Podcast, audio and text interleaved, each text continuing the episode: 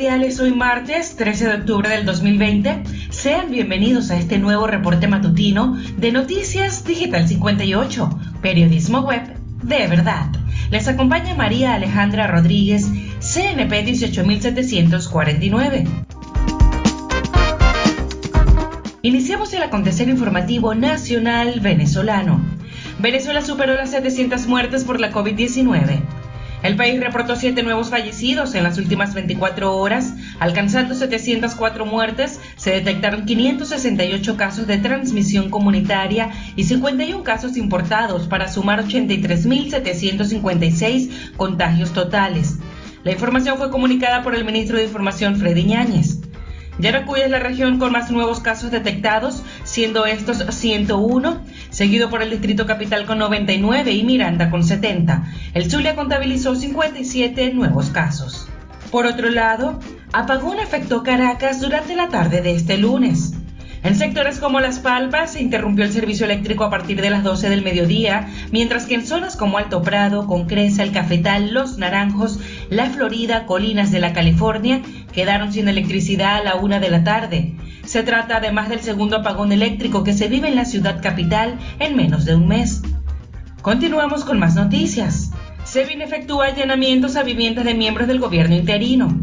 Los miembros del Consejo Nacional de Defensa Judicial de la República, Gabriel Gallo y Romer Rubio, denunciaron que los funcionarios se presentaron en sus domicilios presentando orden de allanamiento, aun cuando ellos no se encuentran en el país. Por otra parte, fue detenido David Natera Febres, director del Correo del Caroní y padre del abogado David Natera, quien también pertenece al llamado gobierno interino. Mientras tanto, Julio Borges instó a la Fuerza Armada Nacional Bolivariana a rechazar la ley antibloqueo. En consideración del diputado, este instrumento legislativo le permitirá al presidente venezolano Nicolás Maduro violar la soberanía nacional y entregar dinero público a sus socios. En el acontecer regional del Zulia, estudiantes de Machiques de Perijá están obligados a mudarse para cursar educación media. Según información recopilada por el Observatorio Educativo de Venezuela, las comunidades de la zona alta del municipio apenas cuentan con ocho escuelas unitarias, todas ellas dedicadas a impartir de manera exclusiva la educación primaria. Ante esta situación, los estudiantes que egresan de primaria se ven obligados a mudarse a la capital zuliana Maracaibo o a estudiar en las comunidades bajas de la zona. Cito a Abilio Troconis. Desde el inicio de la cuarentena, el Zulia está a pie. A través de su cuenta de Twitter, el vicepresidente de la Comisión Permanente de Administración y Servicios del Parlamento notificó que los camiones cisternas que transportan el combustible no llegaron a las estaciones de servicio en el estado, manteniéndose el desabastecimiento. El parlamentario también denunció que los ciudadanos que se mantenían en las estaciones de servicio durante la mañana de este lunes, luego de pernoctar para poder cargar de gasolina sus automóviles, fueron desalojados. Hacemos un breve recorrido por el mundo. El mundo superó los 34.7 millones de contagios por la COVID-19. Al menos 307 mil casos se registraron en las últimas 24 horas, según cifras de la Organización Mundial de la Salud. Tan solo el continente europeo sobrepasó los 7 millones de casos.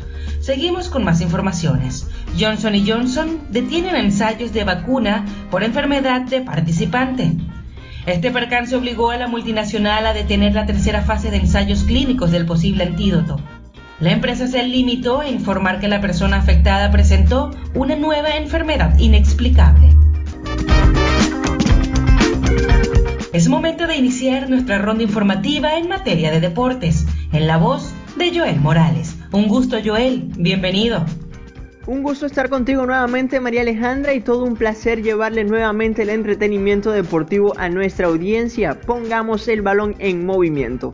Iniciamos con el béisbol de grandes ligas. Rays toman ventaja de dos victorias frente a Astros. Tampa Bay derrotó 4-2 al equipo de Houston en el segundo partido de la serie de campeonato de la Liga Americana. El dominicano Manuel Margot conectó un bambinazo en la primera entrada con el cual impulsó a Randy Arozarena y a Jim Manchoy hasta el plato. Más adelante Mike Zunino completó la pizarra con un jonrón en solitario. Este martes se mantiene la acción en esta serie que define al mejor del joven circuito. Una nueva victoria de Tampa Bay dejaría a Houston con muy pocas opciones. Seguimos en el mejor béisbol del mundo, pero pasamos a la serie de campeonato de la Liga Nacional. Bravos de Atlanta mantienen su invicto al ganar el primero ante los Dodgers. Cinco carreras por una fue la victoria que sacaron los de Georgia a los californianos. Freddie Freeman, Austin Riley y Ozzy Alvis la sacaron del parque para dar el triunfo a su equipo. Por otra parte, Marcelo Zuna también pegó un doble que sirvió para impulsar al venezolano Ronald Acuña Jr. hasta el plato. Este miércoles los Dodgers buscarán igualar la serie. Seguimos en los Estados Unidos, pero pasamos al fútbol americano. Saints le propinaron su cuarta derrota a los Chargers. Nueva Orleans sacó una victoria reducida de 30 a 27 ante Los Ángeles para acumular su tercer triunfo en cinco encuentros. Bobby Everett recientemente nombrado mariscal de campo de los Saints para el resto de la temporada, terminó con 20 pases de 34 intentos para acumular 264 yardas sin perder el balón.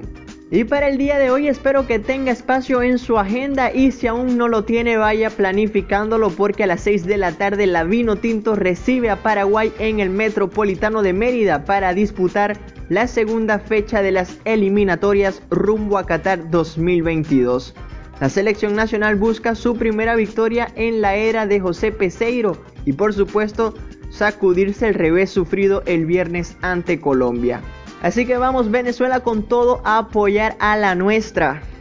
Eso es todo en materia deportiva por hoy, María Alejandra. Sonó el pitazo final, así que vuelvo contigo.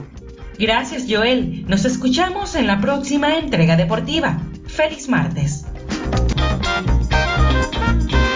Nos adelantamos al último segmento de nuestro reporte y lo hacemos con nuestra sección de fama y espectáculos.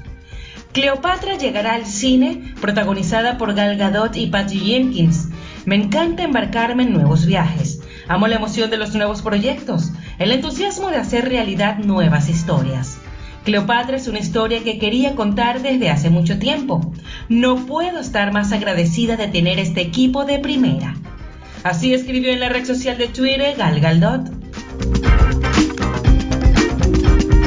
Amigos, estas y otras informaciones ustedes pueden ampliarlas en nuestra página web digital58.com.be y si desean mantenerse informados al instante, síganos en nuestras redes sociales como arroba digital-58 y suscríbanse a nuestro canal de Telegram.